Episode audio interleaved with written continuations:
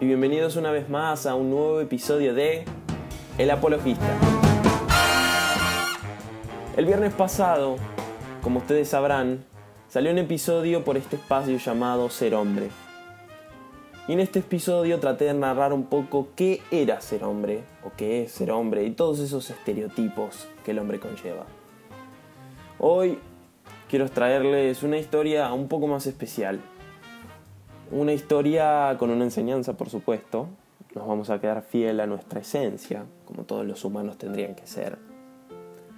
Hoy voy a contarles una historia en la cual creo que todos ustedes van a encontrar ciertos puntos para destacar y ciertos puntos donde van a encontrar que quizás esto les haya pasado, les esté pasando o les pueda suceder. ¿Qué estereotipos hay y quiénes representan mejor a los hombres? Y una de las cosas que tienen los hombres para con otros hombres es el tema de estar con muchas mujeres, como ustedes todos lo sabrán. Y eso es algo que realmente me quedó en la cabeza girando estos últimos días. Entonces así es por eso que traje esta historia para contarles. Pero quiero que hoy no se enfoquen en ninguno de los dos protagonistas de esta historia sino en lo que esta historia trata de simbolizar y simplificar. La historia es simple, transcurre en un pueblo muy muy chiquito. El pueblo tenía más o menos 150.000 personas, de las cuales 130.000 eran mujeres, de todas las edades, gustos y cualidades diferentes. Lo restante eran hombres. Y esta historia será contada desde la visión de Matías, un joven que llegó a esta ciudad para perseguir sus estudios y perfeccionarse como profesional.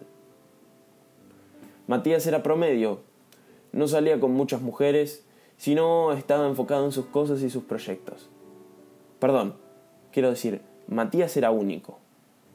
Matías no salía con muchas mujeres, sino estaba enfocado en sus cosas y en sus proyectos. Un día Matías conoció a Martina. Matías y Martina. Rápidamente se convirtieron en mejores amigos, se complementaban perfectamente. Él llenaba sus espacios y ella iluminaba su oscuridad. Matías se dedicó única y devotamente a ella, sin nada más que hacer, hasta que un día ella le falló. Para más o menos darle una idea de lo que sería la historia entre ellos dos, podríamos poner como los personajes de The Notebook. The Notebook sería una historia para poder representar y poder adornar más completamente historia de amor. Las idas y las vueltas, el uno hecho perfectamente para el otro. Pero, pero, siempre aparece el pero. Pero con el entorno de una crisis mundial, un día ella abandonó el pueblo y volvió a su casa, de la noche para la mañana. Matías se enteró el día que ella no estaba cuando él fue a buscarla, para verla y pasar tiempo como siempre solían hacer. Ahora, ¿por qué digo que Martina le falló a Matías? Porque por supuesto ella estaba en su derecho a volver. Pero lo que ella no sabía es que Matías había abandonado su elección de volver a casa por el hecho de estar cerca de ella. Matías, roto, desolado, tenía que redirigir su bote. Su plan siempre había sido ella y su devoción por ella. Tenía que encontrar una manera de subsistir ya que había renunciado a la opción de volver a casa, así que así lo hizo. Encontró un trabajo, solventó sus gastos, más o menos, y salió para adelante. Unos meses más tarde, cuando se reencontraron, él más independiente de ella y ella más dependiente de él que nunca se volvieron a encontrar. Pero algo estaba roto, desacomodado. Durante este tiempo hubo una falta de comunicación muy notoria en la pareja. Por supuesto que Matías entendió cuáles eran sus prioridades y también la de su novia. Matías entendió la importancia del pensarse en individuo primero y conjunto después, y que Maddie haya descubierto esto no significa que así tenga que ser, no me malinterpreten. Pero hay una tendencia de entender la importancia de primero estar bien y luego trabajar en conjunto. Disclaimer, para los que son fieles escuchantes de este programa, esto lo traté a profundidad en el capítulo del amor. Matías sabía que había algo más que Martina. Y Martina sabía que Matías había descubierto esto. Matías se sentía indiferente a Martina. ¿Por qué?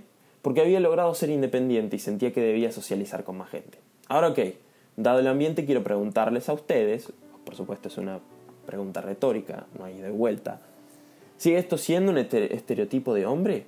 ¿De varón? ¿Ser independiente y sentir que debe socializar con más gente? ¿O la independencia genera todo este tipo de acciones? Matías evidentemente estaba dolido y sentía que su horizonte debía ser expandido. Ahora, ¿qué sucede cuando el hombre o la mujer se siente lleno? Se siente independiente, pero quiere socializar con alguien más. ¿Qué viene? Una relación abierta, con tres puntas, la ruptura, el engaño. ¿Pero por qué la ruptura? Si cuando se reencontraron volvieron a la normalidad.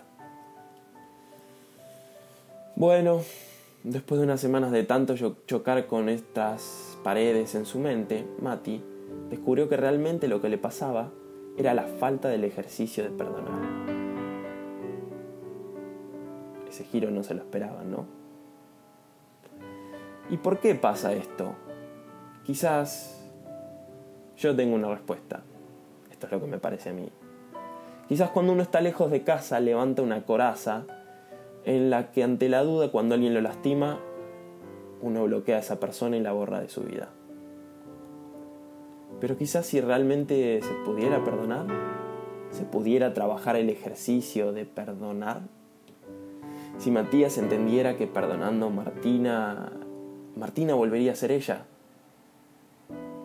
Y él, por supuesto, como lo miramos en el apologista, él saldría ganando de esta situación, porque aprendió la independencia y a perdonar.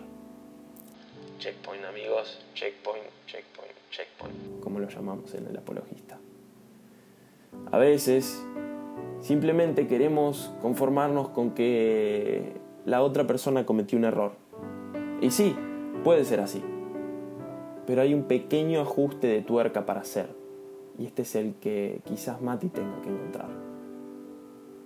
Hay muchas estructuras y cuadrantes por romper para entender que la vida es un constante ejercicio de adaptación y aprendizaje.